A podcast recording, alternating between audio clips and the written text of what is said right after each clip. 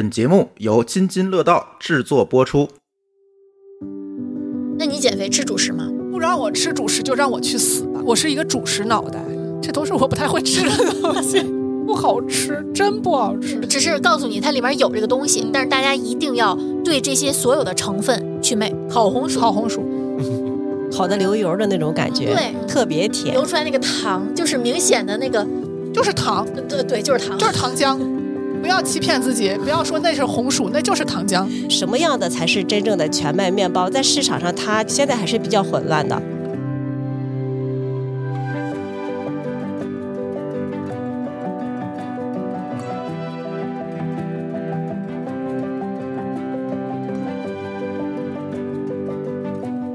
各位听友，大家好，这是新一期的津津有味儿。今天除了还是我们常规的三个人啊，我陈博士和 C 哥，我们还有一位这个期待已久的返场嘉宾嗯，真的是期待已久。嗯，奇遇花园的主理人徐老师，大家好，鼓掌鼓掌鼓掌！鼓掌。呱唧呱唧，谢谢。这期呢，我们是一个填坑节目，我们是非常有坑品的，我们挖了坑马上就填，对尽吧？要努力。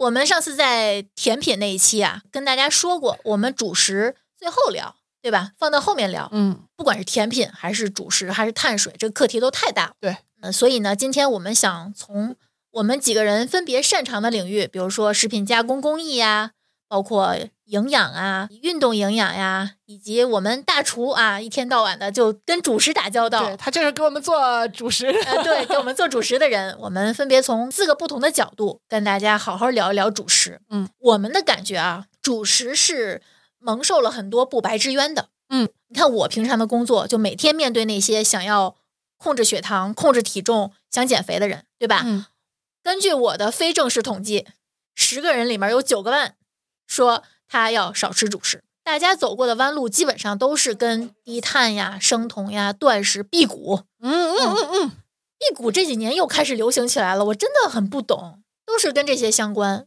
为了能让我们吃饱饭，一代代的这个科研工作者为我们付出了超乎我们想象的心血。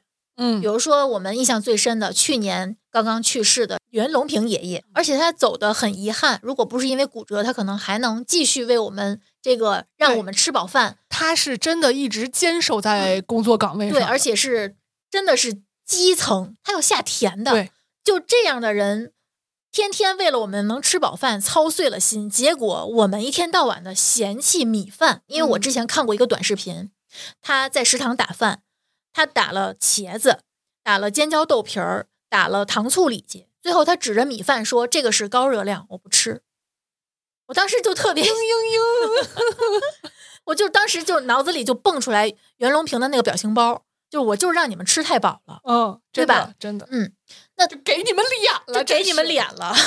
主食它为什么叫主食？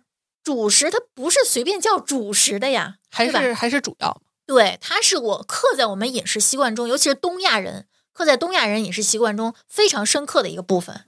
就我们其实是不能脱离主食去讨论我们的饮食结构的。没错，另一方面，除了我刚才说的这个低碳饮食、生酮饮食的盛行，还有一方面，尤其是常听我们节目的人，可能也是呃，经常会在这两年听到我们提《中国居民膳食指南》嗯，对吧？嗯，膳食指南会建议我们吃全谷物饮食，结果有一部分人开始矫枉过正，他会把精米精面完全的清除出他的日常饮食，扔了不少东西，嗯看来。不吃米饭，不吃面条了，馒头什么这些全是毒药我就要天天吃燕麦、吃糙米、藜麦，真是跟自己有点过不去了。吃这些东西，嗯就是复杂碳水，就是我的神；精致碳水，我就要把它踩在脚底下。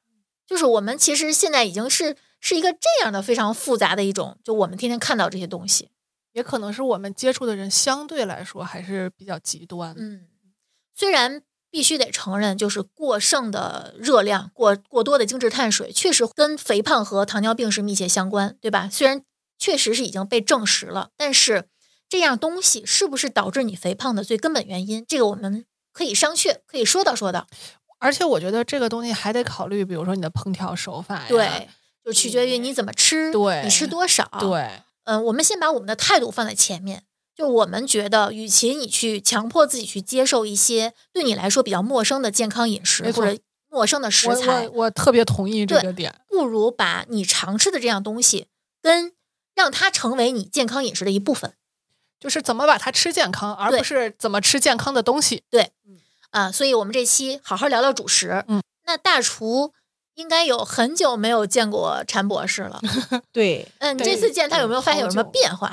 感觉更高了。哎，真的是，果然是抽条了，嗯对，对吧？瘦了真的是显高，就是脸明显小了一圈儿。嗯，所以博士现在在减肥。各方面的原因吧。那你减肥吃主食吗？不让我吃主食，就让我去死吧！我是一个主食脑袋嗯，对，据我所知，你选的软面包还更多一点。啊！对，我在大厨这儿买的几乎是都是有馅儿的，嗯，或者是司康类的这种。我们有一个共同的认知，就是减肥其实是个副产物，是你健康生生活的一个副产物。对，所以呃，我说我减肥，只不过就是一个嗯更容易让大家理解的一个说法，只不过是我想过更健康的生活而已。嗯，我之前也减过肥，嗯，也不是没减过，其实都是趟着坑过来的，嗯对吧？但是我为什么现在不焦虑了？就是因为我知道我吃的每一口我都要负责，嗯，这是我的态度。当你有了这样的生活态度的时候，你就不会再说我花这个钱，我心里有什么奇怪的预期；嗯我买这个东西，我有什么奇怪的预期；我看一个明显就是有问题的这个观点，我有一个什么奇怪的 预期，对吧？就不会有这种欺骗自己的想法。我在回忆我们这个减肥群每天打卡的这个照片的时候，我其实意识到，大家吃的最多的还是白米饭，这是最容易获得的，不管你是吃食堂、吃外卖，包括下馆子呀什么的。你让他给你煮一碗糙米饭，我觉得不太现实。主要是他接受度还是低。呃对，嗯，它的适口性没有那么好。卖不动就没人卖了。对，嗯那大厨你那边作为天天跟主食打交道，每天卖出这么多面包的人，你的面包卖的最好的是甜面包还是主食面包？软面包肯定还是受欢迎度最高嗯啊，但是因为现在来讲吧，呃，就是大家对健康这个意识也越来越强了，嗯，呃，主食类的面包就是添加一部分全谷物的面包的这种，啊、卖的也还可以，但是呢，呃，长久来看，呃，就对年轻人选软面包的更多一点，还是花式面包卖的好，对带馅儿的，对对吧？对，富康啊，就是对于我们日常每天都在吃的主食，我相信大家其实并没有了解特别多。中国居民膳食指南建议我们每天要摄入一定量的全谷物，但是我发现大家很多人是不知道什么是全谷物的。谷物是以禾本科植物为主的粮食作物的总称，根据加工程度不同呢，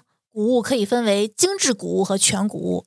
那全谷物呢，就是保留了谷物的胚乳、胚芽和麸皮，而且相对比例与完整谷物相同，既可以是完整的谷物籽粒，也可以是研磨、粉碎、压片等简单处理后的产品。你刚刚那个定义太学术了，听都晕了。能给个例子吗？那我们拿糙米举例子，糙米和大米就是同一种作物，不同的状态。加工的粗细度，不同的加工状态，对因为大米的这个加工过程，它要经过这个脱壳和精磨。是不是有听众还不知道大米就是水稻？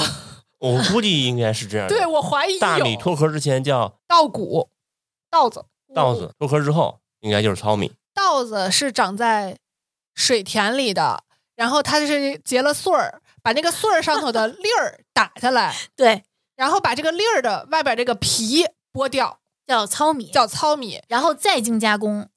再把外边糊粉层啊、胚芽呀、这些东西磨掉，那个东西叫大米。对，嗯白白的那个，对，呃，对，稻粒儿大部分是黄色儿的，就是那个皮颜色是比较黄的。然后如果你把那个你把那个皮去掉以后，它的颜色会更深。哎，你这么一说，我想起《知否》里面那个皇帝，他不是在宫里面种了一片这个稻稻田吗？嗯哦，它对，那个放在手里面会碾一下，对，所以说那个黄色的壳是能碾掉的。对的，哦，我我作为一个典型的北方人，我只见过带壳的麦子，没见过啊带壳的但。其实是道理是一样的。嗯对，嗯差不多。把那个皮儿碾掉了以后，它的颜色会加深。对，就是它的糊粉层什么露出来之后，颜色会稍微深一点，可能是黄褐色的。嗯然后就是我们之前的一些认知是，这样的米可能由于我们之前加工的这个能力有限或者是什么的，它可能就会呃吃起来口感没有那么好。嗯，然后我们就会把它精精加工，精加工是什么？拿一些东西去磨它，对，把外头这个糊粉层磨掉，哎，就是我们看见白白的大米啦。嗯，这就是整个的一个加工过程。对，没有磨之前的那个黄褐色的那个东西叫糙米。就是去掉米糠之后的，对，米糠就是这个壳儿。对，没有精磨的谷粒儿，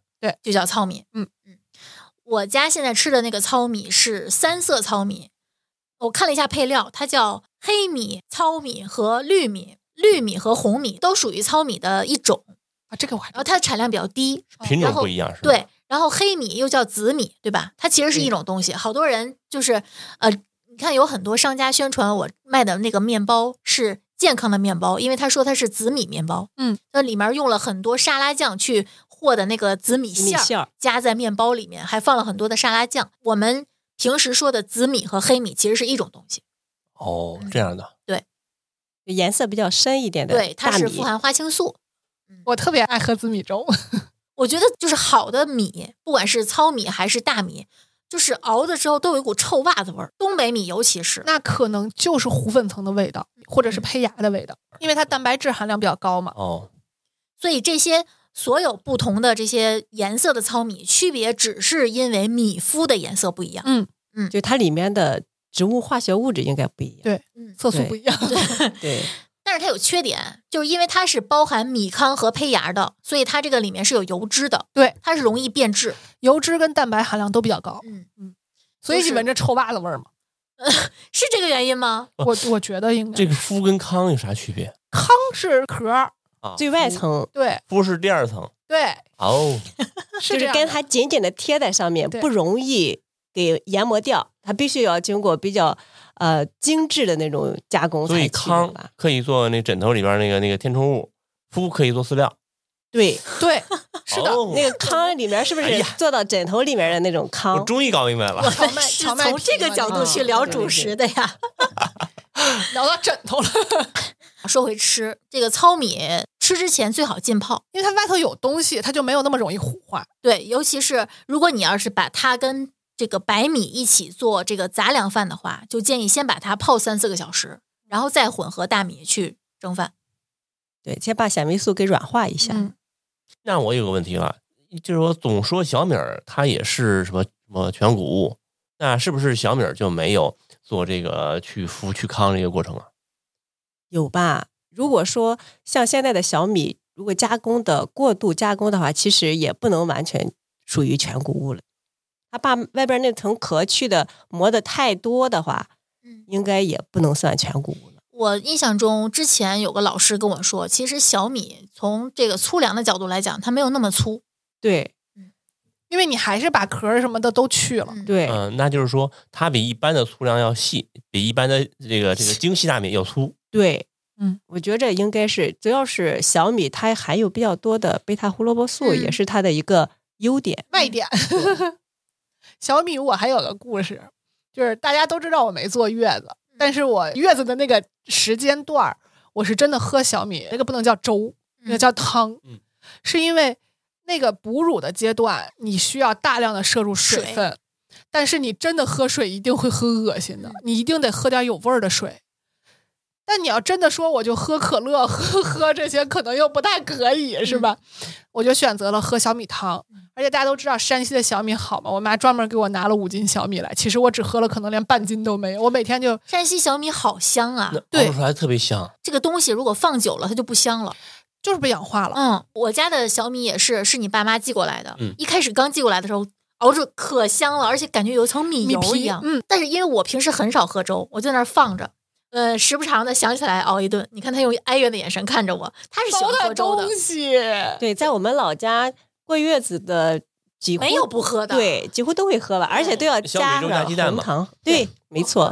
我喝的是小米儿汤，嗯，就是底下一层，嗯剩下的全是水，但确实是就是就会有味道，那个水你就会喝的不那么痛苦，它其实那个汤还是蛮蛮香的。嗯对非常香。其实我小的时候也经常跟着家里长辈，就是喝的小米粥，就是里面放煮鸡蛋的。而且我觉得加点红糖会更香。对，煮鸡蛋还有鸡蛋香呢。吃的好健康呀！嗯，还有吗？还有什么典型的谷物吗？吃的比较多的应该是玉米。啊，这个是真的多。我现在因为已经不会在上下班高峰期出现在地铁了，我不知道现在地铁口还有没有卖玉米。地铁现在不让吃东西了，地铁口可是你从地铁出来，你饿极了，你还是可以拿一根儿出来吃的。有有卖有卖的，有卖的，就是西直门地铁有一个老奶奶在那儿卖玉米，呃，好多年了。嗯，原来我家孩子放学的时候，每次走到那儿都会买一根儿。前两天我带着他坐地铁走到那儿，还看见那个奶奶还在。包括大家平时想着，哎呀，我今天吃健康点儿，我就嗯去便利店买个玉米。感觉比吃包子呀，比吃这个面包呀，好像好一点儿。对，但是我发现大家吃的比较多的是糯玉米。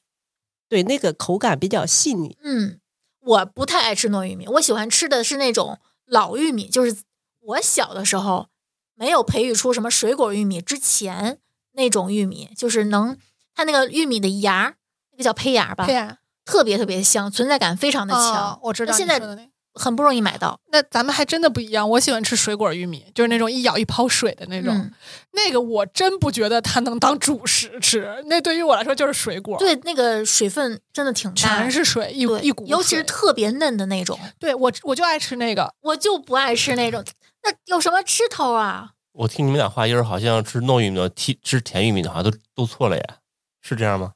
呃，应该这么说，你你看你从哪个维度去看？嗯，因为我其实被经常会被问到问题，就是甜玉米那么甜，减肥能不能吃？嗯，确实甜，嗯它是不是升糖指数会更高？对大家都会对就是怀疑。对，现在市面上最常见的就是糯玉米跟甜玉米，对吧？嗯，其他的玉米反正也有，包括那种，哎，像这两年卖的比较火的那个云南西双版纳那种小玉米，好像也是糯玉米，花玉米，啊，花的我对花的，就一点点各大种颜色特别贵，一、嗯一小根儿，我觉得那个应该是育种，就是育种的结果。那种也是糯玉米。就是我们从甜度跟大家说一下啊，这个甜玉米它的总碳水大约应该也就不十八克左右，嗯嗯，而且它的总糖其实只有七克，就我们就只说个平均值啊，这也就是个苹果的水平，就你觉得甜，其实是因为果糖和蔗糖的比例比葡萄糖高，嗯，口感问题。对，因为它吃起来是呃比葡萄糖甜的感觉对更强烈的，是，的，但它的 GI 是比葡萄糖低很多的，对的，嗯所以大家不用因为它吃着甜就担心你摄入过多的糖。嗯，就之前我们上一期聊甜品的时候不也聊过吗？就是有些东西你吃着甜了，其实是因为什么原因？不是因为它糖的总量增加了。糯玉米其实我们是不太建议大家在减脂期吃的，嗯，它对于控制血糖也不是很有利。还好我不爱吃。它有百分之七十以上的淀粉含量。那大米其实它的淀粉含量是百分之七十五左右，但是你知不知道普通甜玉米的淀粉含量只有百分之不到十三，因为全是水，那么低呢？嗯，低很多。它水含量真的非常高。所以如果你就是只是单纯的喜欢吃玉米，喜欢吃糯玉米，我觉得无可厚非，你就喜欢吃什么就吃什么。但是如果你是想控制体重，就是有有的人选玉米就是为了控制体重，嗯我建议大家不要选糯玉米，嗯糯玉米的热量其实是蛮高的。嗯，你用糯玉米去代替白米饭当主食的话，其实你如果想从控制热量的角度，控制或者说平稳血糖的目的去选择糯玉米的话，我觉得你的目的是达不到的。对，嗯，而且有可能会引起发胖，尤其是比如说你上午或者下午加餐，去趟便利店，不知道选什么，我干脆来根玉米吧，反正它不是健康饮食嘛，对吧？嗯？可能还会发胖。我觉得现在有很多人总问我一个问题，我特别不能理解，嗯就是我吃什么可以减肥？我回答最多的就是你应该考虑考虑不吃什么你能减肥，嗯，对吧？就是这个思路整个就是拧的。我天天想着有什么减肥食物，这个东西我觉得特别拧巴。我们之前跟大家总结过一个，在减肥群发过啊，我们的会员群发过，就是一碗一百五十克的米饭，它大概等于一百四十九克的糯玉米。嗯，就这个类比，你其实能看出来，吃糯玉米跟吃米饭差不太多，差不太多。然后等于二百六十五克的甜玉米，多一倍差不多。然后等于四百三十三克的白玉米，就是会说到大家一个不太常见的一个玉米品种——白玉米。就大家可以在淘宝上搜牛奶玉米，就那种白色的粒儿。那种啊，我们建议大家不要当主食吃，因为它的碳水含量太低了。你如果拿它当主食吃，想吃够你这一顿的碳水量，你可能要吃好几根儿。挺贵的。一个是贵，一个是你吃那么多玉米，你吃不下别的东西，嗯，对，你会造成营养失衡，对对吧？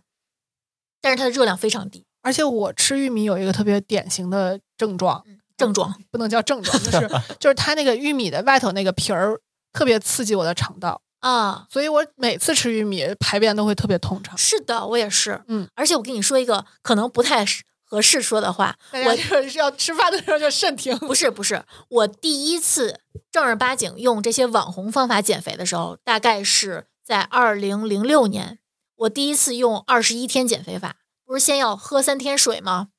第四天开始，先要吃每天吃两顿饭，然后我选择的主食就是玉米。你知道第二天我上厕所上拉了几次吗？四次，真的是特别刺激，非常刺激。你就感觉我前三天我只是喝了水，为什么我能拉出来这么多？就是那个皮儿，嗯，而且那个皮儿是消化不了的，你能看到。对。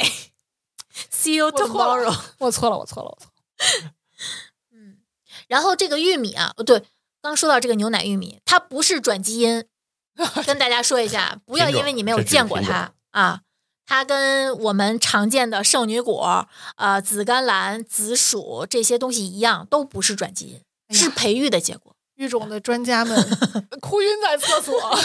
弄了半天弄个转基因出来嗯，接下来说说燕麦吧。这也是最近特别特别火的一个网红原料。对，呃，我们有一期好像说过了这个农科院的那个试状燕麦，片儿之后，推推荐过。对我发现听友也有很多找我们问是不是这款，啊好像还涨价了。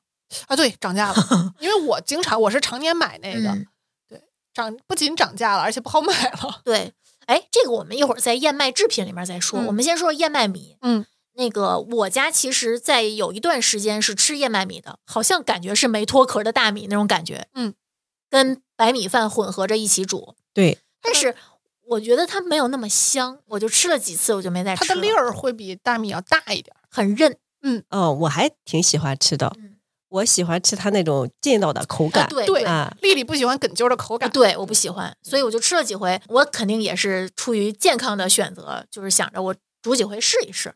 不喜欢，不喜欢我就放弃了。对对对我不为难自己。不要跟自己较劲。对。然后现在不是还有好多宣传什么燕麦里头含贝塔葡聚糖啊，然后能什么能抑制食欲，还是 能促进什么肠道蠕动，还有什么，反正也是也是以这种宣传的噱头为为主吧。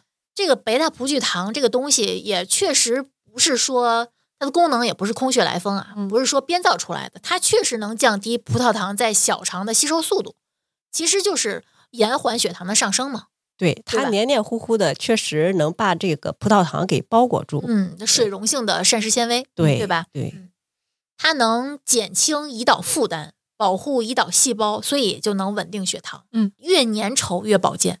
嗯，那肯定。但是大家不要觉得我们推荐这个粗粮就是因为它热量低，它热量可不低。对对，它的脂肪含量还人觉得。粗粮热量低，我跟你说什么样的粗粮热量低？带着壳的那个粗粮热量低。我突然想起你有有一次你说的猪都不吃，真的是，就是你如果把壳也带上，嗯或者甚至啊，有一些可能还要带上那个外头的那个皮，嗯，你把这些都带上，那它肯定低。但是你真咽不下去，这食物的热效应也高吧？你你你得嚼半天，你得拼了老命去消化它，真的非常费劲。而且这种东西真伤胃，嗯因为你咀嚼不够彻底，你吃到嘴，你吃到胃里头就全是胃的负担去研磨它。对就是虽然它的热量没有那么低，不是大家想象那么低，但是它的这个因为膳食纤维不太好消化，所以你也不用吃特别多，你就能有非常充足的饱腹感。我们平时给大家推荐这些粗粮制品的时候，也是因为比如说它的蛋白质含量高，嗯，饱腹感强，我们才推它。你吃一百克米饭能给你的满足感和一百克燕麦满足感，这俩是绝对不一样的。就是直观的比较，就是一百克这个生的大米和一百克生的燕麦蒸完了之后，你就能发现它俩的体积完全不一样了。对，然后它的蛋白质含量是每百克有超过十五克蛋白质。你看咱们刚才之前测的那个鸡胸肉，每百克有的还不到十五克蛋白质嗯不。够。嗯，那可是肉啊。它这个十每百克十五克，应该说的是干重嗯，然后它的蛋白质组成比较合理，啊。对，然后燕麦中还有这个亚油酸和燕麦生物碱，这都是我们日常饮食中比较不错的营养补充，对，这就属于都是很热的健康概念。bonus。这些是皮燕麦的数据，咱们国家栽种的裸燕麦，它的蛋白质、脂肪和贝塔葡聚糖的含量比皮燕麦还要再高一点儿。嗯，就所以我们在选择燕麦的时候，也不用迷信，比如说进口燕麦，嗯，我们选择我们本土栽种的燕麦，其实就可以。嗯呃，在这儿我们额外多说一句，我们的选择啊，比如说燕麦米是一定好过，比如说刚切燕麦，嗯，或者说煮熟了之后压制的那种燕麦片儿的。就是加工程度越低，对，那呃，这种刚切燕麦呀，这些东西一定是比呃需要呃稍微煮一下就能吃的燕麦嗯，好一些的。嗯那稍微煮一下又肯定比冲泡即食的要好，对吧？我们之前我之前看了一个短视频，就是一个老人，他说我就我控血糖，我每天早上冲一杯燕麦，他用的那个燕麦是那种糊，就是那种遇水就变成糊的那种。哦。然后说的这个冲泡燕麦又能好于各种调味儿的燕麦的那种，，对，呃，比如说零食，我觉得那个，比如说我们说一样，我们绝对不会推的卡乐比，啊，对，对卡乐比的那个即食燕麦片儿。其实王饱饱我觉得也不行，王饱饱虽然它很火，呃，我觉得不要把它当成健康的食，呃，健康的主食，对，它就是个零食，而它且是零食，不是很健康。而且它是那种能让你一直吃下去的零食。它里面有非常多的坚果、干果、酸奶块儿、水果干儿，哇，真的停不下来。热量炸弹，还有椰子片儿，这些都是热量炸弹。对，它光燕麦片儿干净有什么用？对，然后呃它里面还会放糖，放糖，放糖，还放糖浆，我去，它会有一个粘合的这个作用。那这不挖坑吗？嗯，那，它卖的可好了，不便宜，没办法，不评价，嗯我们只是好好好描述。一会儿我们再说一下这个燕麦制品，嗯啊，然后接下来我们说说荞麦。哎，荞麦这个也是现在这两年比较流行的一种粗粮。我相信很多就是主动买过健康食品的，都买过荞麦方便面。对我也买过，嗯，我也买过，黑漆麻糊的，对，看上去就很健康，感觉吃了生发是吗？我去，我为什么不是吃变黑呢？我是觉得黑漆麻糊的，你的食欲就会嗯不如白的。但是我看到很多人的煮法是一口，嗯这不是健康方便面吗？我煮三块儿，哎呦我的天呐三，块面饼，能吃得下吗？他自己吃不饱呗。反正就是呃健康就撒开了花儿吃，这就是一个，这就是一个很错误的生活态对度。对然后荞麦它的 GI 是很低的，然后它是富含抗氧化的多酚和芦丁。芦丁是什么东西？可能大家不知道啊。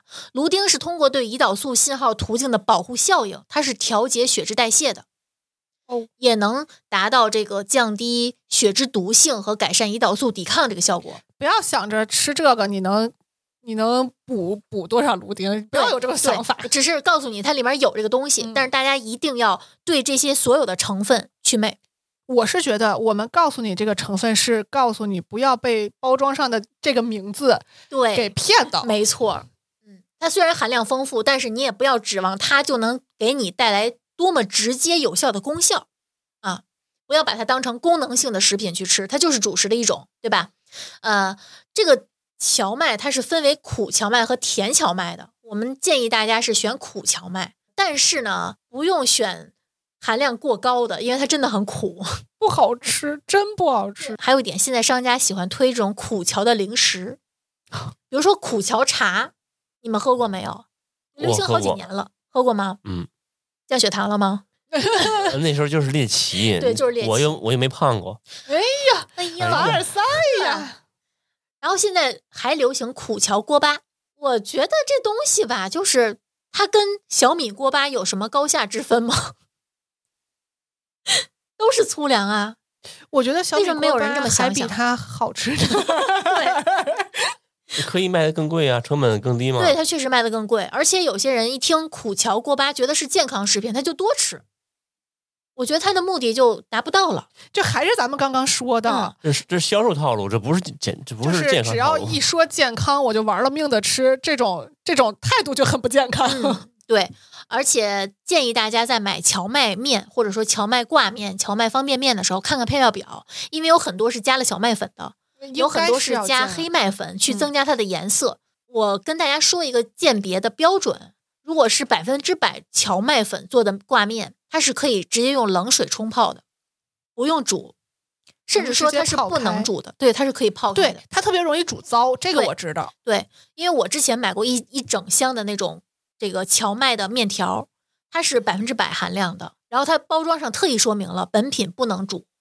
因为它不太容易形成那种特别致密的面筋，嗯，所以就还是比较容易糟。煮了可能就断了。嗯，但是加了小麦粉的就不一样了。那肯定，它主要是小麦粉就能提供这个对筋。所以如果一样东西，他跟你说我们这是百分之百的荞麦粉，如果他又是没有跟你叮嘱是要冲泡使用的，那你就可以存。这就跟零添加是一个一个道理，嗯追求文字游戏是吧？对过分追求某种极致。对，这是跟大家说的一个鉴别的技巧。同时还有一个同样要关心一下，就是跟其他的挂面一样啊，关心一下钠含量。哦，啊对，有的是很很咸的。是的，它一般，嗯，因为加盐可以增加筋道，嗯，然后我们说一下藜麦，藜麦前几天群里刚被人提过，这都是我不太会吃的东西。我买的也很少。其实火了好多年了。我还单身的时候，我就自己还买过好多。当时比较流行的是南美洲的红藜麦，嗯，很贵的。后来我发现五台山的白藜麦挺好的，我觉得这这个就是拿着新名词儿，然后高价卖一些这个不好卖的东西。就是概念。而且不是很好吃，确实不是很好吃，有点粗。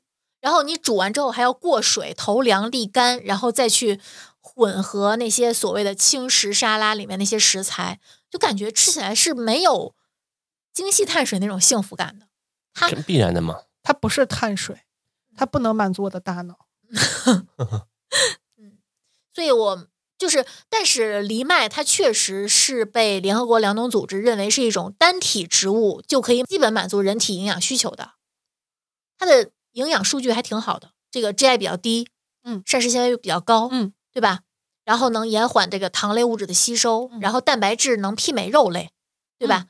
呃，维生素、矿物质、生物素都是高于其他普通食物的。但是我觉得大家不用迷信，嗯，这个东西如果不是你日常常吃的饮食结构里的，你可以拿它来尝鲜。对，千万不要拿它就粗暴的替换你家所有的米饭，然后你就会发现你们家人都真饿得不浪费。钱呀！那素食的可以倒是多选一些，哎，真的是嗯，因为它蛋白质含量比较对高。对，如果你不满足这些，就是你不是热爱这些东西的，就偶尔尝鲜就可以，千万不要替换啊！替换就是妈见打系列，妈妈一定是更爱吃白米饭的。那肯定，嗯，我觉得谁都是更爱吃白米饭吧，就是哎呀，怎么就全谷物这块儿我们老是聊的皱着眉头？因为确实不好吃。嗯，这这个还口感太粗是大家会更多的关注它的营养价值和功效。对，你要说有多向往，我我不信。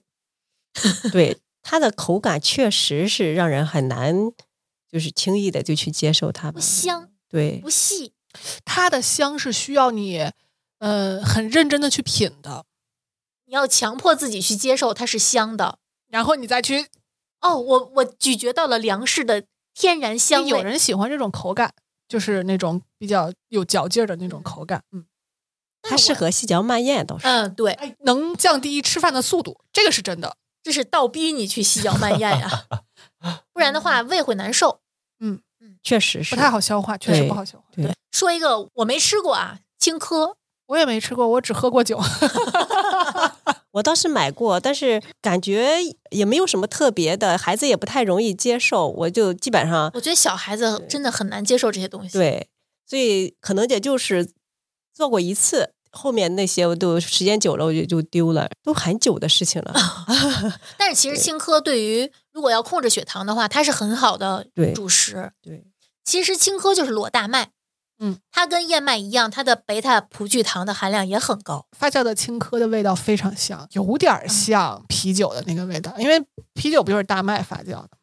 我就很想知道，你现在帮我查查糌粑是不是青稞面做的，因为我非常喜欢吃糌粑。然后，如果你肠胃比较弱，我建议大家还是少吃这些，就是谷粒儿特别完整的这些，它是容易胀气的。然后青稞是分为白青稞和黑青稞，建议大家是选黑青稞，是吧？是青稞和奶油。哦，那那是因为我喜欢吃奶油，所以我喜欢吃糌粑，是吗？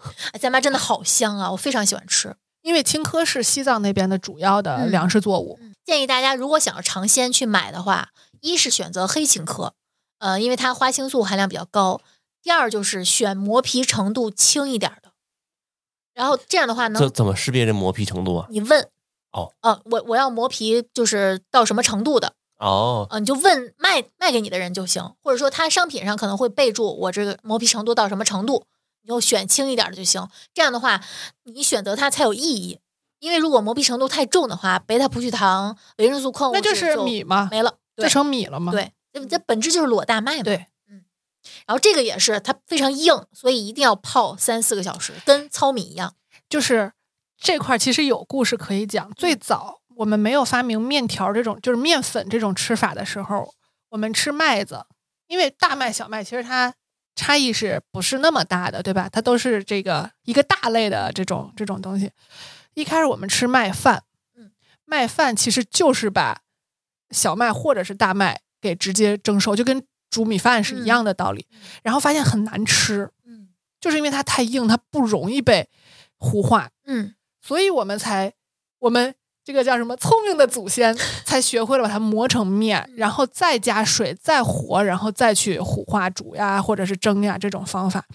所以就是，如果我们把它磨到很细了，那就跟那个面粉没有什么区别了。哎呀，我们说点开心的吧。我感觉说全谷物，虽然我们都知道它很健康，但是我们好好像在座的所有人都不开心。苦大仇深的样子。啊，对，呃说说全谷物的制品，这嗯这就是加工程度更近一些的了。我们先说说燕麦片刚才简单提了提，嗯，燕麦片儿热量不低，呃，我们说个平均值吧，每百克的燕麦片儿它的热量是三百七十七大卡，哦，那还真是不低了。大米可是三百四十九啊，它是比大米的热量高的。我认为我很健康，我吃燕麦还不如吃大米呢。那不是，你要从你吃不下同样重量的，对哦，所以说，大家如果在选购这个燕麦制品的时候，就是一定要先明确自己的预期。如果你没选对，或者说吃的时候没有搭配好，可能我是觉得，我是觉得还不如吃碗白米饭。而且它的加工难度会更大。这个怎么？讲呢？比如说，你要是混两种或者更多杂粮饭的话，哦，你你说肯定这种，对你肯定要对它进行一个优先的处理，嗯甚至泡的时间都不一样。对对对，是这样的。对，所以就是这种操作，可能对于操作者来说是有需要有经验的加持的。嗯，那么，如果你是一个着急，比如说我就是个着急上班儿的，我每天还得考虑这个东西东西的话，对你来说是一个非常大的负担。你刚才说这个让我想起我爷爷，我爷爷之前就是他说我每天这个豆子我要泡几个小时，这个米我要泡几个小时，最后混合米我一起煮一锅对，啊、杂豆饭，嗯，对，我听着就累，这个没时间搞不定啊。真的，真的是这现在这种社畜的环境，嗯真的不要这么难为自己。你这样干一个礼拜，你就会对健康生活产生巨大的这个，对会抵触，对你会反弹的，一你的这个情绪一定会反弹。一回就够了。真的 就是你你一下就觉得我为什么要折磨自己？我已经很累了，嗯，所以一定要选择自己能接受的，呃，然后就是也比较喜欢的这种方式，是不要调整自己的生活方式，不要坚持。一旦你用了坚持这个事儿，这个事儿就做不长了。是的，他好像一直在给我们打广告，他老说我们的 slogan。是的，说回燕麦啊，燕麦其实我们不管怎么夸它，它确实不好吃，适口性是没法跟白米饭比。加工程度高的可能稍微好点儿。对，所以厂家为了让确保你一直买我的东西，我就会往里面加糖、糖浆、坚果、果干儿这些东西，嗯，对吧？所以其实我们现在在外面买的这些谷物制品，或者说呃燕麦片儿零食，大部分其实都是不太适合减脂期吃的。就哪怕他把糖浆换成糖醇，你不怕喷射吗？嗯，对吧是的，一个是这个每个人糖醇耐受度不一样，对，再有一个就是，当你意识到，当你觉得你在吃健康食物的时候，你就会多吃，嗯，你会放松警惕。他还告诉你无糖的，对，比如说谷物棒，谁会吃一个就停下呢？尤其是你要做那么香，你会觉得，哎，这比巧克力棒我热量低好多了，对吧？对身体也健康，那我多吃点儿。我最开始做这个吃教授的时候，我们不是去超市给大家拍配料表吗？我发现有的人畜无害的那个包装，仔细看发现它配料表里面有巧克力，它会混在燕麦里面，你是看不太出来的。哦，增加口感。它都是切割成那种小碎片儿的。口感。对，所以建议大家，如果从营养元素的保留这个层面上，我们来建议大家选择的话，呃，优先选择传统燕麦。你要有条件就买燕麦米，没有条件就买加工程度低一些的这个燕麦。然后，如果还是没有条件呢，选快手燕麦，不用煮太久。嗯嗯呃，再有就是，如果你还是没有条件，又想调整一下，那就买即食燕麦。我我是觉得快煮燕麦你可以用冷泡的方法去做，嗯，因为这个也是我现在吃的比较多的一种方法。对，它毕竟是水溶性膳食纤维。之前我们也说过好几回，就是呃，所有的煮都可以通过长时间的冷泡对去取代。牛奶、酸奶都可以，过个夜就可以了，对不用一定的强迫自己一定要去用水煮、用牛奶煮。，对，这样的话呢，呃，你给它搁那儿，就是时间的磨砺，就是这种这种等待，或者说这种你根本就不没有意识的这种等待，会大大的降低你对这种操作的抵触的情绪。是，的，嗯，是的，那即食燕麦就相当于是个换口味呗，就不用期待那么多了。嗯，即食燕麦其实它的好处是快，嗯，比如说早上我没有时间，那其实跟大米饭不差不多吗？但是它的贝塔葡聚糖还在。哦，对有其他元素是吧？对，它的营养成分是没法比的，而且啊你早上你你能现煮个燕麦米，嗯对吧？现嗯现煮个燕麦片儿，你能现煮一碗大米饭吗？还是吃个面包吧。嗯，然后我们接下来说说这个混合谷物粉。我们刚才既然说到了容易容易上手的这些东西，对吧？其实现在我发现已经不是很流行了。在我刚开始弄减肥的时候，好多人问我幺五九能不能吃。幺五九是啥呀？我都没听说。幺五九卖可火了，就是混合谷物粉，里面有一百五十九种植物磨成的粉哦，一百五十九是这个意思呀？啊。哎，我想到了那个配料表写了满满 对，一瓶子的那个一面儿，呃对对，这俩是差不多的，一个是水儿，一个是粉。我就看着密集恐惧症都犯了。那我个人觉得这东西它不适合减肥吃吧，它都磨成粉了呀，嗯，糊化程度得多高？而且这种肯定是拿热水冲泡就能吃的。，对，冲泡那它一定会有预糊化的一个处处理。这个东西，据我所知，我了解的拿这个东西减肥暂时成功的都是只吃它。你知道饿成饿成什么孙子样儿？真的，我我 而且这玩意儿消化得多快，非常 很快就就是饿了，饥饿，但是因为你体重降了，就开心。你会强迫，就是你会，它会支撑着你一直哦吃下去。会让人有错觉是我是吃它瘦的，而不是我饿瘦的。嗯明白了，嗯，所以这块儿我们不想多说，但只是建议大家，如果你想吃谷物，不要尽量不要选择磨成的粉去即冲即饮的这些东西。就是我没有听说过这个幺五九，但是我知道什么什么五黑粉，嗯，什么什么营养什么叉叉什么粉，就是那种差不多现在有超市好几个罐子，每一个罐子里头是一种。应该也叫谷物吧，或者嗯豆啊，或者什么之类的。然后他就说，你现在现称现磨，给你现磨磨成那个磨成那个面儿，你可以拿回去。这种吧，如果你回去直接冲就能喝的，那大概率它前头是需要有一个预糊化处理的。嗯如果你需要告诉他，他告诉你说这个因为是生的嘛，生的豆子呀或者之类的，这个磨成的面儿，嗯那他需要回去煮的，那煮完以后就是粥，我我甚至比粥的糊化程度还要更强。我得问一下，这个预糊化处理到底是什么玩意儿？不一定，预糊化处理也有很多种处理的方式。我的意思就是说，就是预糊化，你可以理解成它直接就是拿熟的这个粮食给你磨成的面儿，你才能冲嘛，你不能直接吃生的粮食嘛，你啊消化不了，哦，对？吧？哦，就是这个意思，就是把你糊化的这个过程煮一下或炒一下嗯，前对，置了一般下来说是炒，或者是高温的膨化，或者是什么之类的、啊这种作用。否则生的磨成粉，你直接去冲，可能尤其是有豆子的，是很危险的。对对对，如果他告诉你这个东西冲就能喝，然后又是没有糊化，它有可能会出现食品安全问题的。接下来我们说一说，哎，这个 大厨主场，大厨的主场，大厨已经半天不说话了。我们说说全麦制品，主要是说说这个全麦馒头、嗯全麦面条、全麦面包吧。嗯，因为其实如果家里有老人的话，呃，全麦馒头应该还是经常吃的。我个人觉得啊，因为老人会觉得，嗯、这个多吃点全麦的东西好，可能会买点全麦粉自己在家蒸。说实话，其实，在我们老家，其实吃馒头还蛮多的，嗯，但是大家还是吃白面嗯，馒头更当然啦多，我很少说特意去吃这种全麦馒头。我跟你说啊，这个事儿就是这样的，你真让农村人吃全麦的，他不愿意。城市人才这么干的。对是这样的，就是我爸跟我说，我这辈子都不会再吃高粱米。我爸也说过类似的话，我爸说的是玉米面儿。嗯就是他说你们现在吃的玉米面儿是什么玉米磨的？我们那会儿的玉米面儿，一加工精度非常差，可能里头还有大片儿呢。是的，第二就是它那个玉米本身质量非常差，可能就是现在可能连喂猪可能都不吃的那种玉米。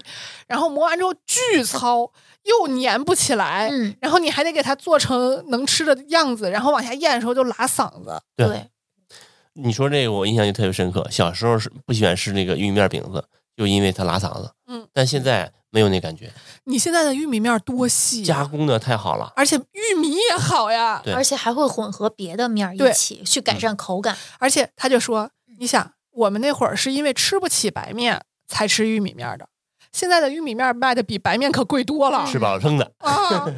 对，一看就是对，像我们家那边，我姑姑经常做一种叫温条子嘛，它是用擀平的，就像擀面条一样擀一个白面饼，然后这个往里面包上一团地瓜面儿和成的面团儿，是那种包皮面吗？对，嗯，然后再擀开，这样的面条就是夹心儿的。嗯就是现在大家吃粗粮，尤其是他们以前受过这些罪的人吃粗粮，都是要变着花样去吃的，他不会去吃纯粗粮了。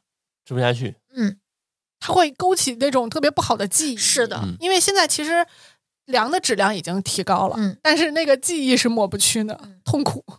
但是我现在在买馒头的时候，如果看到有全麦馒头，我会额外问一句：你加没加糖？如果没加糖的话，我会愿意去吃全麦馒头。因为全麦的确实口感会差一些。我个人是觉得它确实健康一些。对，从营养角度上来讲的话，那它加工的越粗嗯，其实是保留的更多，但是它口感也确实是更差。他每拉我一下嘴，我心里都想的是暗爽 对，但是这样的话，它就不太适合加工。这需要你的心理是的，建设。对，否则谁不爱吃大白馒头啊？那可是我的爱呀、大白馒头夹辣酱多香啊！再加两片火腿肠，哎不，玫瑰肠、拐头肠和天津老火腿、天津小汉堡，刚看的视频是吗？我是那种能空口吃俩馒头的。只要是热的、刚出锅的，我天哪，可以的，甜的呀。太太那个那个回忆太美好了。一会儿说馒头的时候你再 你再说啊。嗯你说面包吧，啊，说说面包吧。这大厨一天到晚就是在跟这个全麦面包打交道。其实我们施教授在最开始创立的时候是跟奇遇面包几乎是同步的，我们是互相看着对方成长起来的。对，因为我们是有需要控制体重或者控制血糖的这个客户开始做的，嗯，所以我们就主打这种呃，就是全麦类的。对，其实也不能叫真正的全麦，嗯，因为如果真正的全麦的话，你只能用全麦粉去做，那做出来以后它是比较扎实的口感，接受度很低啊。对，所以我们通常做都是加一部分全麦面粉，嗯啊，来替代这个，尽量让它的比例高一些。对，尽量的比例高一点，找一个平衡。对对，让大家在减肥的过程中吃的也不是那么痛苦。对，这跟咱们做测评差不多，感觉是。对 对，对我记得当时我还买了很多其他的网红的全麦面包的店的产品，去店里去跟他们一起测试，然后感觉就是感觉有些店的全麦面包吃起来像全麦馒头，虽然挺花哨的，但吃起来的口感就没有我们吃面包的那种香气，没有烤的感觉。对，就感觉像蒸熟的，就没有那种烘焙之后的香。其实我也不明白为什么，因为其实全麦馒头和全麦面包是不是在制作上没有太大的区别，就是在和面呀、选料啊这一步。从面团的准备整个过程是差不多的，嗯但是它的工艺嗯，面包的工艺会更复杂一些。嗯它要经过一个二次发发酵，嗯所以它对这个面粉的选择要求就更更高一些，因为它要经得住这个长时间的发酵，所以它对这个小麦的品种就要选一些蛋白质含量比较高的，嗯而且它更容易形成这种面筋蛋白的网络结构的这种嗯小麦粉。这样的话，你做出来的面包它的会更劲道，嗯啊，有弹性。所以说，如果是用这种呃馒头的话，它就选择一些蛋白质含量低一点的，像中筋面粉呀，或者是低筋面粉，那它的口感是松软的。嗯啊，对，这样的话，它这两种不同的工艺，然后出来的呃这个成品的口感就会有差别。我可能是爱吃高筋面粉做的面那个馒头的那种人，就是我爱吃馒头特别有劲儿。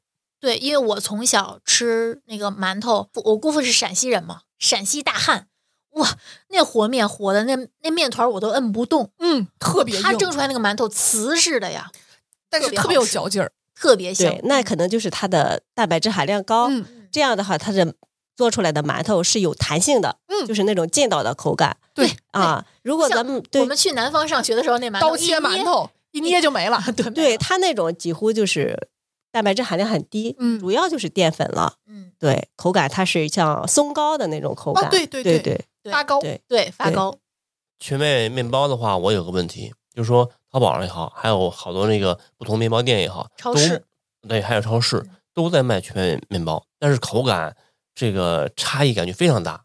那这是怎么回事呢？其实真正的全麦面包的话，它里面所有的就是面粉类的材料，起码都得用全谷物才能叫真正的全麦面包。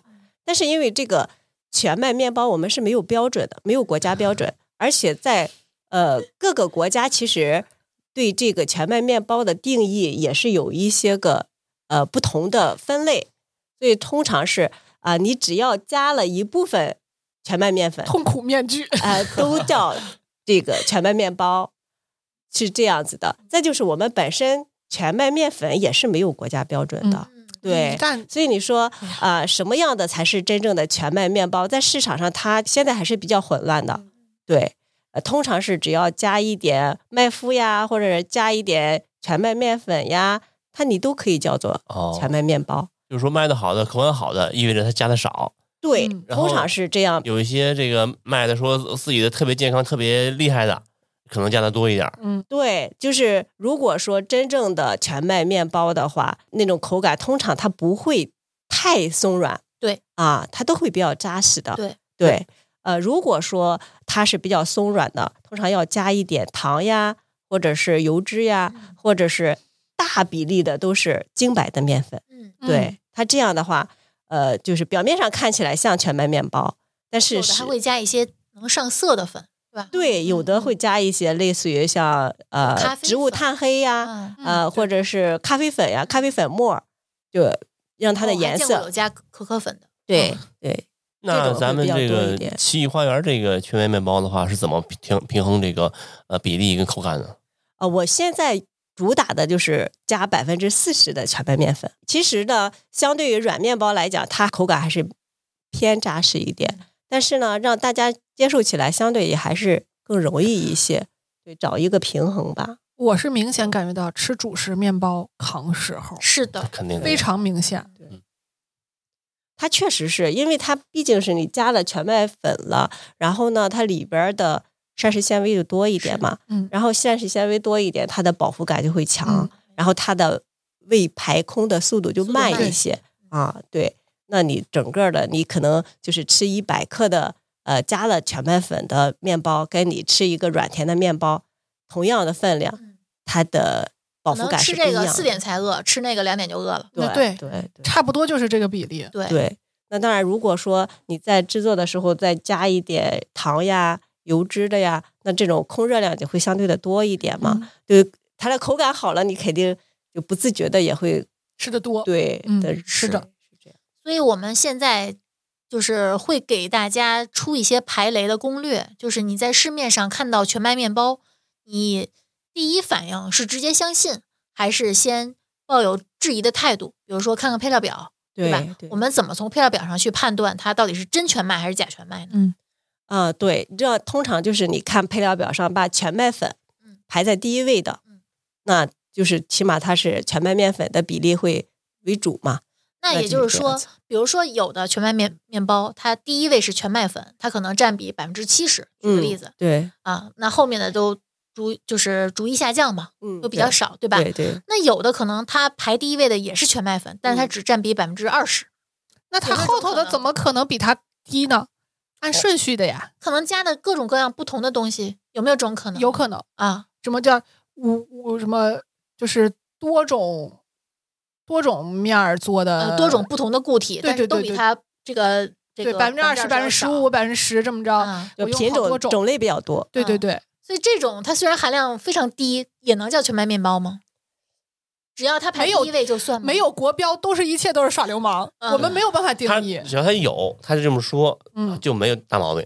对对但是凡是排第一位是小麦粉的，都可以直接认定不是真全麦。对啊对你也不能叫它真正的全麦面包。主要是真正的全麦面包确实是不好吃，我是觉得需要有一些二次加工的技巧，对，可能就会让它的口感，比如说你加一片儿奶酪，加一些蔬菜，对，再加一块儿相对来说油脂稍微有一点丰富的这种牛排啊，或者或者说加点儿牛油果酱，对对吧？去调和一下，调和一下它这个口感。嗯，我觉得这个咱俩其实还挺擅长的，是吧？嗯每天中午晒个照片儿没错啊，比较嗯粗的那些全麦面包做成这种开放式三明治，嗯或者说直接做成三明治，对中间加点肉，加鸡蛋、蔬菜，其实是一一个很好的全餐。对，其实我自己还挺喜欢搭配这种嗯，啊、真正的全麦的主食。这种我个人是建议大家，就算它有对身体有特别多的好处，如果你真的不喜欢，不要拿它就生啃，没太大必要。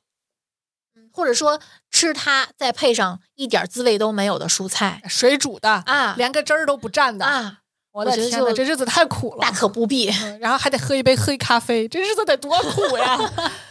天哪，对，我们就是找一个平衡。对就是让你呃接受相对健康的食物，但是又不会对你的生活质量有太大的影响。那全麦面条我好像没吃过，我做过，全麦呀对我就是用我做面包的全麦面粉，啊，因为它我用做面包的这个全麦面粉，它蛋白质含量还是比较高的嘛，嗯按理说就是很劲道。嗯但是我做出来以后一煮它就断了。嗯，嗯，那是你没有加小麦粉是吗？对，我就用全部的全麦粉。我觉得你还挺有勇气的。哎我 要是知道这东西是百分之百全麦，我是不敢拿它，比如说当饺子皮或者煮面条，我是不敢的。以前你不是买过一个那个特别高含量的全麦面面包嘛？网上买的那个，啊，哇，那感觉是马吃的，真的，这颜色也是黑黢黢的，放到嘴里就是酸的，就有点类似于杰森的那个杰森的那个谷物面包、黑麦面包，那个就必须要用空气炸锅或者烤箱把它的水分烤走，它才会的，变成脆的，对，把它烤成脆的，它嗯才能不那么酸。就吃它的时候，就感觉自己是是是一头驴。这个酸是不是应该来自于发酵呀？对，它就是用酸面团，它就是因为那个杰森它那种主要就是因为它是黑麦粉嘛，嗯黑麦粉它里边的呃面筋蛋白含量少，嗯它如果是要用普通的这种短时间的发酵商业酵母去发酵的话，它很难保持这种碎了口感，对？对，所以它就要用长时间的发酵，哎呦，然后还要用这个酸面团，嗯来降低这个面团的酸度，让它呢呃更有利于成型。提高酸度吧，降低 pH 对，就降低 pH，啊，对，啊那是提高酸度，让你的口感感觉更酸一点。对，更酸一点啊。对，我我还比较用群里的话来说，我比较叛逆，我吃一回扔一回，吃一回扔一回，我就我不信，我不信，我一直不不能接受这个味道嗯，。对，直到后来发现了可以烤一下，才勉强可以入口，但是还是没有特别好吃。最好抹点什么奶酪酱啊，去调和一下它。嗯嗯所以，如果就说你是一个这么强求自己的人，然后又为了接受它加了很多沙拉酱，这就有点得不偿失。对对，通常大家还喜欢抹一层涂抹奶油，对，奶油奶酪，奶油奶嗯酪，对，脂肪含量其实还蛮高的。嗯那现在特别流行的那种小红书上那些做法，都是比如说贝果抹上一层奶酪啊，真的很好吃。可是也是肉眼可见，那就是脂肪。对热量你成倍的啊上升呀，就你吃全谷物。为了减肥，为了控制体重，对完了以后抹一吃了一大，块油，就是就给抵消掉了。又得说回我们那个 slogan 了，一个好的生活习惯一定让自己舒服。对，就是找一个平衡。是的，就是但是但是我挺喜欢吃杂粮面条的，就是小的时候也是跟家里吃，吃什么绿豆杂面，对，叫杂面杂面条。对，杂面，就是混绿豆面儿或者是什么混，我我们也吃。啊、我觉得整个北方地区其实还吃挺多的。嗯嗯，杂面条，我看山东也，有混玉米面的，有混绿豆面的，嗯，还有混红面的。还挺香的。我觉得一般就是做的短红短的面就是高粱面面呀，绿豆面好吃。对我也觉得绿豆面好吃。我们混豆面的少，因为我山西的高粱还是多嘛，我们做红面的比较多。哦，所以说到这个全麦面条，它实际上也未必真正的能呃帮你这个控制血糖。是。对，对，还是得看搭配。如果这样东西它功效特别强，但是你很难入口，你又要强迫自己去吃下它，那是药，呃，对，你要把它当药物。。嗯，否则你在调和的这个过程中，你会摄入更多的热量，嗯反而还不如吃一碗白面条，就搭配一些我们家常蔬菜啊会吃的蔬菜、呀肉之类的，对吧？关键还是要控制这个摄入的量。对，有一样东西，我觉得大家可能没有想到，就是意大利面特别适合减脂期吃。对，它是因为用那个硬质小麦粉做的，嗯它里面的蛋白质的含量也相对比较高，嗯然后它的特殊的加工工艺就让它特别的紧致，对，不容易糊化煮的时候，对对对，所以它的升糖指数就会低一些。而且我在煮的时候还特意就是尽量原教旨主义一些，让它中间有点点夹生，有点白心儿。我是连煮就是正常的面条我都爱吃硬一点儿的。呃，我喜欢吃糟的，我喜欢吃细的、糟的，但是烂糊面但是你吃意大利面会吃不会，我会吃硬的，对吧？嗯我是吃面条，我都会煮的稍微硬一点。但是我们平时又很少跟大家去推荐那些比较网红的那些盒装的意大利面，就是非常，就是比如说某空客呀，嗯嗯，啊，就这些牌子。为什么？因为他们的卤子做的太好了。这个卤子一旦做好了呀，你这个面吃起来就是蘸鞋拔子都好吃啊。，对，还是不符合你的预期。还是不要欺骗自己。对，那个东西好吃是有好吃的理由的。是，包括不管是红酱还是白酱，对吧？白酱要放奶油，对，白酱就是拿奶油为底熬的。，对，嗯，呃，白酱是奶油，红酱放那么多肉末，而且得得是肥肥的吧？嗯啊，放番茄沙司，还得放糖。放糖。哎呀，我现在都有点饿了。对我们家小孩子就喜欢吃那种。小孩子这绝对没有任何抵抗力。，对对，就是包括其实跟什么炸酱面、嗯什么打卤面，其实都是一个道理。是的，就我们家炸酱面，尤其是我做炸酱的时候，放的肉也比较多，就就跟那个一样的，裹在那个面条上，谁不爱吃啊？味道又足。再来瓣蒜，吃意大利面就个蒜嘛，我好像没试过你。可以的。然后有的还会在端上桌之后，拿着桌子上，尤尤其是我们去店里吃，比如说去披萨店，拿那个店里那个桌子上的那个芝士粉，哎呦我的妈呀再！厚厚的撒一层，更香。哎呀，我口水。那就不要考虑热量。对，我觉得这种东西就是你知道好吃，心里就要有根弦儿，它好吃一定有它的道理。是的，就还是我们前面测评不是说了吗？别看零糖还是零脂，对吧？零糖的脂就高，零脂的糖就高。是。好，刚才我们说的就是全谷物的范畴，嗯，对吧？接下来就是很多人会呃混淆的一类是薯类，我是通称把所有谷物以外的，就是淀粉类含量比较高的嗯叫杂粮。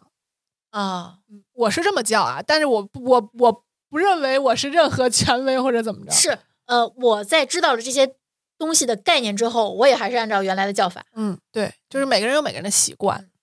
我觉得比起全谷物来说，可能薯类大家接受程度更高，嗯因为大部分薯类有的是呃又当主食又当菜的，对有的是吃起来甜甜的，嗯，很好吃。像甜品。对，我昨天刚看那个呃唐人街去探店，去新荣记，他吃的那个小小红薯，三十八块钱一个，就是蒸熟了之后外面浇上一层蜂蜜，我的天哪！这怎么可能不好吃？呃，我可能觉得可能现在确实不太行，是因为太甜了，那个齁的慌。他想说那个红薯选品非常好，即便是两头的位置都没有筋筋拉拉的东西，哦，所以他敢卖三十八块钱。那品种得多好呀！嗯而且他是现在有这种芋开头肘吃的，可能北京不是三十八，我怀疑是更贵翻一倍嘛。一开始比较好的品种就是在福建种的，现在好像山东什么之类的也分布。我喜欢吃辽宁的康平沙地的，沙地红薯，是不是沙瓤？就是那种比较噎的那种。对你爱吃？我猜你应该就是爱吃那种噎的。我不爱吃流糖的那种，不爱吃那样的。那这两年这个这种这种品种特别火，嗯，对，它适合烤着吃。对，尤其是空气炸锅这两年开始盛行，好多人用空气炸锅去烤红薯，烤红薯。烤的流油的那种感觉，对嗯特别甜流。出来那个糖，就是明显的那个，就是糖，呃对对，就是糖，就是糖浆。不要欺骗自己，不要说那是红薯，那就是糖浆。对，而且烤的时间越久，嗯，它的甜度越高。再加上焦糖化反应、美拉德反应，得多香又啊！香又甜，哎呀，诱人。它升糖指数也自然也就那肯定哦下班路过的时候还忍得住吗？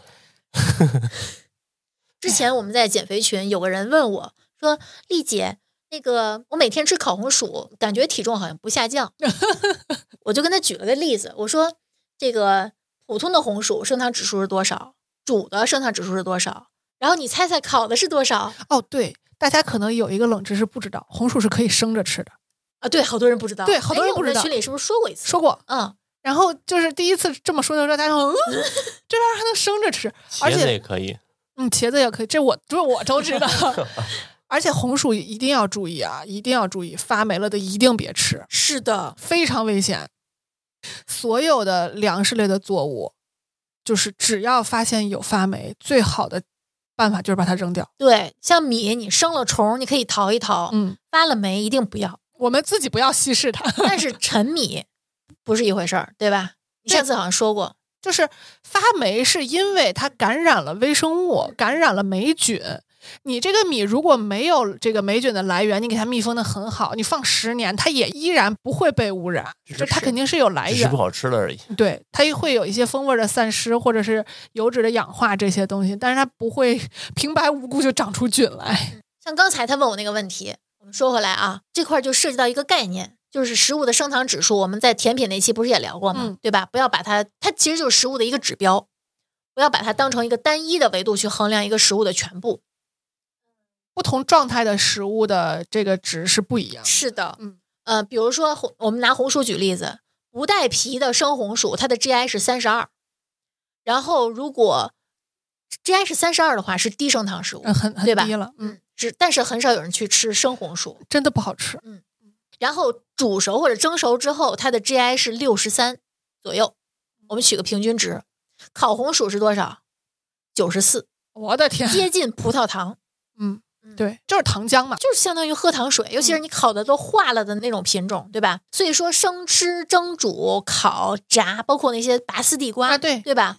它对 GI 值的改变，主要是因为影响了食物里的淀粉容易被消化吸收的程度，嗯，也就是影响的是淀粉糊化，嗯，所以这也是我们平时不建议大家给炒菜的时候勾芡的这个原因。嗯包括米，比如说你想喝粥，那你就熬成米粥或者米汤，你不要把米打碎了或者你熬粘稠了，去熬成那种糊糊，浆糊。对，嗯熬成浆糊，它的升糖指数会非常的高。嗯其实还是那句话，加工程度越高，是，因为你煮、蒸、烤，其实我觉得啊，这个东西可以相对来说简单粗暴的理解，你加工的时间越长，它的这个怎怎么说，升糖指数就越高。是的，是这样的。嗯，大多数是这样的。对对，就是大家可以这么去粗暴的理解吧。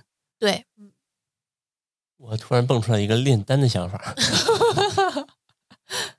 那既然说到这个升糖指数，我们就可以跟大家说一下食物的这个 GI 跟什么因素相关。嗯，比如说我们的个体差异，人和人不一样。对我们公司是刚做完 GI 认证，嗯，从实验结果能明显看得出来，同样一个东西嗯喝到不同人的肚子里，同样的情况啊，对，同样的情况，因为要求都是什么？他们的要求甚至严格到了你前一天晚上吃什么都是要求统一的。在这种情况下，同样的重量，然后同样的食物，以同样的速度喝到某一个吃到某一个人的肚子里，它的升糖指数是完全不一样的，非常差异非常大嗯。所以在这种，就是我一看那个实验结果，我就觉得。人跟人真的不一样，嗯。人家有的人就是天天造，人家就是能活九十多，你没不要有什么心理就是不平衡的，那就是人家投了个好胎，没办法，嗯，哎呀，第二个影响因素啊，激动了，第二个影响因素是食物的种类，比比如说福建的红薯跟辽宁的红薯跟山东的红薯，它 GI 值一定是不一样。嗯。红薯跟土豆又不一样，是的，就咱就说单一的，比如说呃不同产地的橘子，嗯，不同产地的柚子也是不一样，对对吧？没错，所以就是我们一般说的话都是说一个平均值，你现在你就不要因为这个模糊的平均值去决定你精准的人生，就是还是那样的，你不要说你明明知道这个东西很甜，还骗自己说这个东西升糖指数很低，就是这种欺骗。其实我的感觉就是糊弄自己。如果你想糊弄自己，那你就直接去吃糖糖油混合物，最快乐。就根本不用考虑我们就不要算任何因素。对，就不要算了。是的。然后第三个影响方式就是烹饪方式，嗯，烹饪的越精细，时间越长，GI 越高，嗯。然后因为就是烹饪它会改变食物的理化结构嘛，嗯，对，所以我们是更建议，比如说我们拿土豆举例子，土豆泥的 GI 是最高的，那肯定的。嗯所以肯德基的这个 黑肯椒德基的那个比正常的土豆泥更高，是因为它里头还加好多东西。是，然后它是最高的，然后第二高的是煮，因为有糊化哎嘛，这个土豆泥，嗯，我有一个 dream food，嗯，就是那种法式的瀑布的那种土豆泥。我觉得我这辈子加芝士，加好多芝士和好多黄油，但是我觉得这辈子我一定得尝一次。那就是糖油混合物呗。对，就是，但是你就知道这辈子要一定要尝一次，嗯那就随便吃。对，对我就一定得吃爽喽。对，哎吃饼再回来。想一想就觉得那得多美好呀。但是如果你要去这家店打工，你可得少吃点儿。然后我就在幻想这个场景，我就突然一下冷静了。我就说这种东西，你可能真的让你吃，吃两口你就顶了。呃，可能两口对你来说就叫吃爽了对，，OK 的。哎呀，然后比煮这个 GI 更低的是烤，嗯，然后比烤更低的是任何方式做熟了之后晾凉啊，对，就淀粉糊化了又回去了，回升了。嗯回然后最后一个影响因素就是你是否同时吃其他的食物啊，对，比如说这样东西是高 GI 的，没问题，我同时吃蔬菜，同时摄入健康优质的脂肪、蛋白质，就没问题。就是比你单一吃，比如说我这顿吃四个馒头加辣酱，那点辣酱不影响什么，那就是吃四个馒头。但是如果你吃四个馒头加，是不是有点多呀？我说一个就可以了，四个有点凶残了。搭配着吃一盘，比如说炒油麦菜，再来一盘黄瓜炒虾仁儿，哎，这顿饭其实对你的身体影响就没有那么大。那你四个馒头也吃不下了。还是减俩吧，这个太过分了。嗯，所以这个就是，其实有很多人在比较极端的环境下会选择垫吧一口，嗯，这个选择就很重要。比如说我们说的，为什么说建议你吃这个三明治，就会比直接垫吧一个面包要强。是的，然后呢，你三明治里头蔬菜的这个数量越多，然后种类越丰富，那它相对来说就比你可能只加了一片肉要强。是的，所以就说很多东西为什么？呃，我现在因为我现在面临一个问题，就是如果你减肥的话，几乎啊很难点到很称心的外卖，是基本上需要自己做嗯。但是我又是一个很懒的人，或者搭配一下。我就基本上就是以汉堡或者是三明治为主。这样的话呢，第一，我能保证我非常清楚的知道我这一顿吃了什么东西。是它的造型，不管多复杂，它的食材是非常简单的、对而且清晰的。而且制作过程很简单，是吃的过程也不费劲。是，所以就说，呃，当你需要面对这种你预计可能要有垫吧一口的这个这个时候，你就要提前做准备，然后要有一个呃应对它。我是觉得你需要有一个应对它的一个嗯、呃比较好的一个呃流程。就是这个流程，当你形成习惯以后，它就不再是个事儿了。是的，同样道理，就比如说我这一顿，我家里炖了一点儿稍微有点肥的肉，嗯那我主食可能会选择杂粮饭，或者说热几个全麦面包，嗯。那如果这顿我真的很清淡，我可能会外卖点几个韭菜盒子，哎，对，哎，这样一搭配，没错，又有满足感，又没有负担。会过日子呀。嗯，然后，哎，昨天是万圣节，对，昨天是万圣节，前天是万圣节我们现在录节目的当天是十一月二号、嗯啊，昨天是万圣节，前天是万圣夜。就这几天啊，我们家全是南瓜，你知道吗？我不 我不过节啊，但是我最近特别迷恋吃南瓜，板栗南瓜、老南瓜和贝贝南瓜这三种是我最常吃的。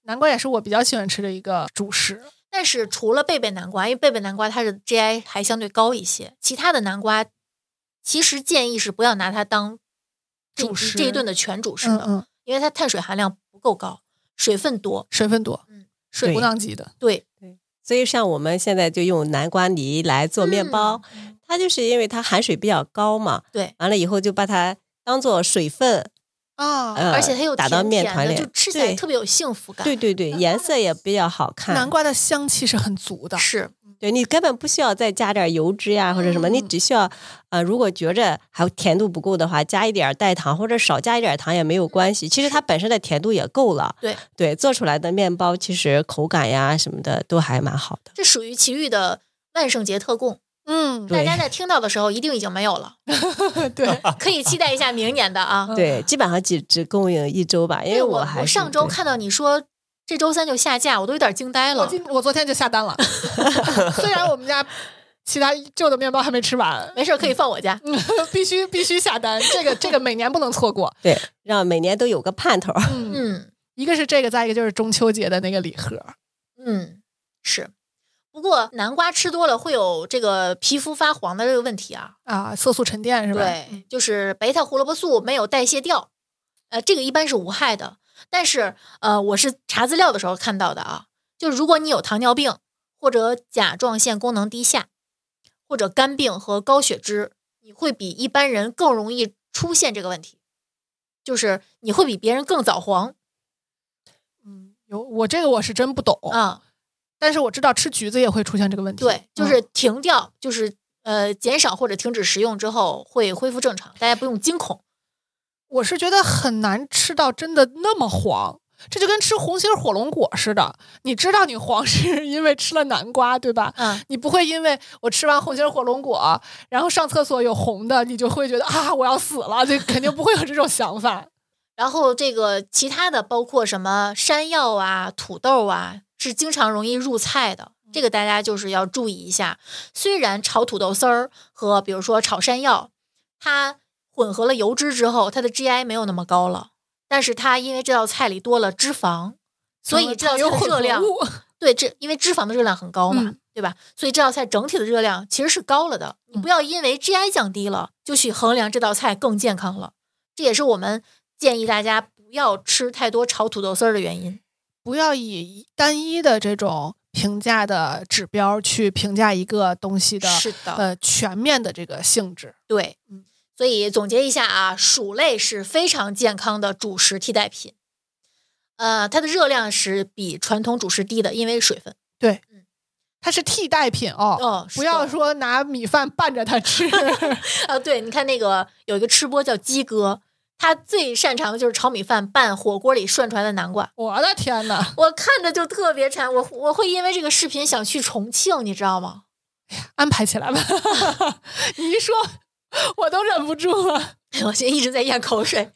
然后这个薯类呢，又富含维生素和矿物质，膳食纤维含量也比较高。嗯，呃，但是它确实还是主食。嗯，吃多了一定是增加热量摄入的。没错，嗯，大家一定要注意，如果你为了健康去多吃它，还是违背了这个均衡原则。没错嗯，长期来看，你还是会长胖的。嗯啊，我今天我现在一一顿饭我吃一两米饭，我为了健康，我换成半斤南瓜。呃两个南瓜，我可能几天我就胖了。嗯，这不就是有一个笑话吗？大夫说你以后要吃玉米，或者是吃南瓜，然后呃患者问是饭前吃还是饭后吃？然后我们说一个我们平时不太常吃的，尤其是家里如果没人给你做饭，你一个人单身生活的话，很少有人会选择吃这个东西。杂豆，我还真不一样嗯，我喜欢吃豌豆，那你吃的是单豆，你不是吃杂豆，你吃的太少，太太简单了。然后我就发现我做豌豆有一个好处，就是我炒一个菜，主食、肉、菜都有了。哦，你是这个考虑。嗯，我很少吃豌豆，我不喜欢吃这种口感粉粉的，就是一。锅出。嗯，而且我我我个人是尤其不喜欢又是主食又是蔬菜的，就是可这个可那个的，去拿它当菜吃，我是个人是不喜欢的。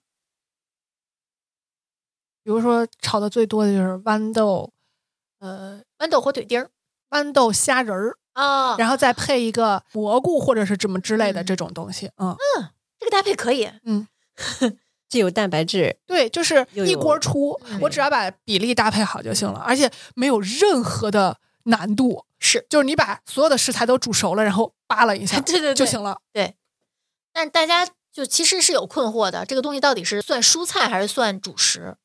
呃，我们刚才也讨论了一下，嗯年轻的算蔬菜，岁数大的就还是看含水量。对，嗯对，岁数大的算主食。就如果这个豆子已经成熟了，已经脱壳了，晒干了的那种。对这种对就是对，这种就当主食。嗯，但是真的就像什么黄豆啊什么这种，你确实不能拿它当菜吃。是，像黄豆、黑豆这种，它因为它蛋白质含量比较高，对，对吧它它应该不属于这种杂豆主食，榨它就属于大豆类。对对，榨油作物。对，哦，这种它属于高蛋白豆类，它是可以替代高油肉食的，而且确实脂肪含量是在那儿的，对吧？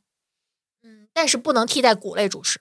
对，它属在这个膳食宝塔里面，它也单独算。是的，，是的，我们说的杂豆就是指这种芸豆啊、腰豆啊、呃蚕豆啊，鹰嘴豆现在特别火。对嗯，红小豆、嗯绿豆嗯，这种淀粉含量比较高的这种豆类。对我个人是不建议，如果你平时不怎么经常吃这些东西的话，不用就是上来就添置太多。啊，对，啊尤其是如果你是个新手的话，你可能会面临一个问题是你不会做。很有必要好好说说，我觉得。，对，我们给给一些做杂豆饭的小建议，因为确实杂豆饭对于我们日常，你要说从呃摄入营养方面，它确实是更推荐的，因为它营养是相对来说挺全面的，而且饱腹感会非常强。嗯，但是它容易让人纠结的是，它不能跟米饭一起煮，它不容易跟米饭一起熟。对，所以它需要提前泡。对啊，因为豆子需要煮更长的时间嘛，就是你需要提前泡一下这个豆子，呃，而且你要给自己留出试错的时间，就你有可能会煮出几锅不太那么不不那么好吃的杂豆饭啊，所以可能会失败几次，要多尝试一下。如果你真的很喜欢吃的话，然后建议浸泡后蒸煮的呢，有红豆、绿豆、芸豆，包括之前刚才我们说的米，啊，对，啊，红米啊，这些糙米啊、黑米之类的。哦，呃，然后建议直接蒸煮的呢是小米、荞麦、玉米、燕麦和藜麦，这些不用泡。嗯，然后红米、黑米这些，哎，我们是不是又在说小米啊？我 我们每期都在说小米呢，怎么回事？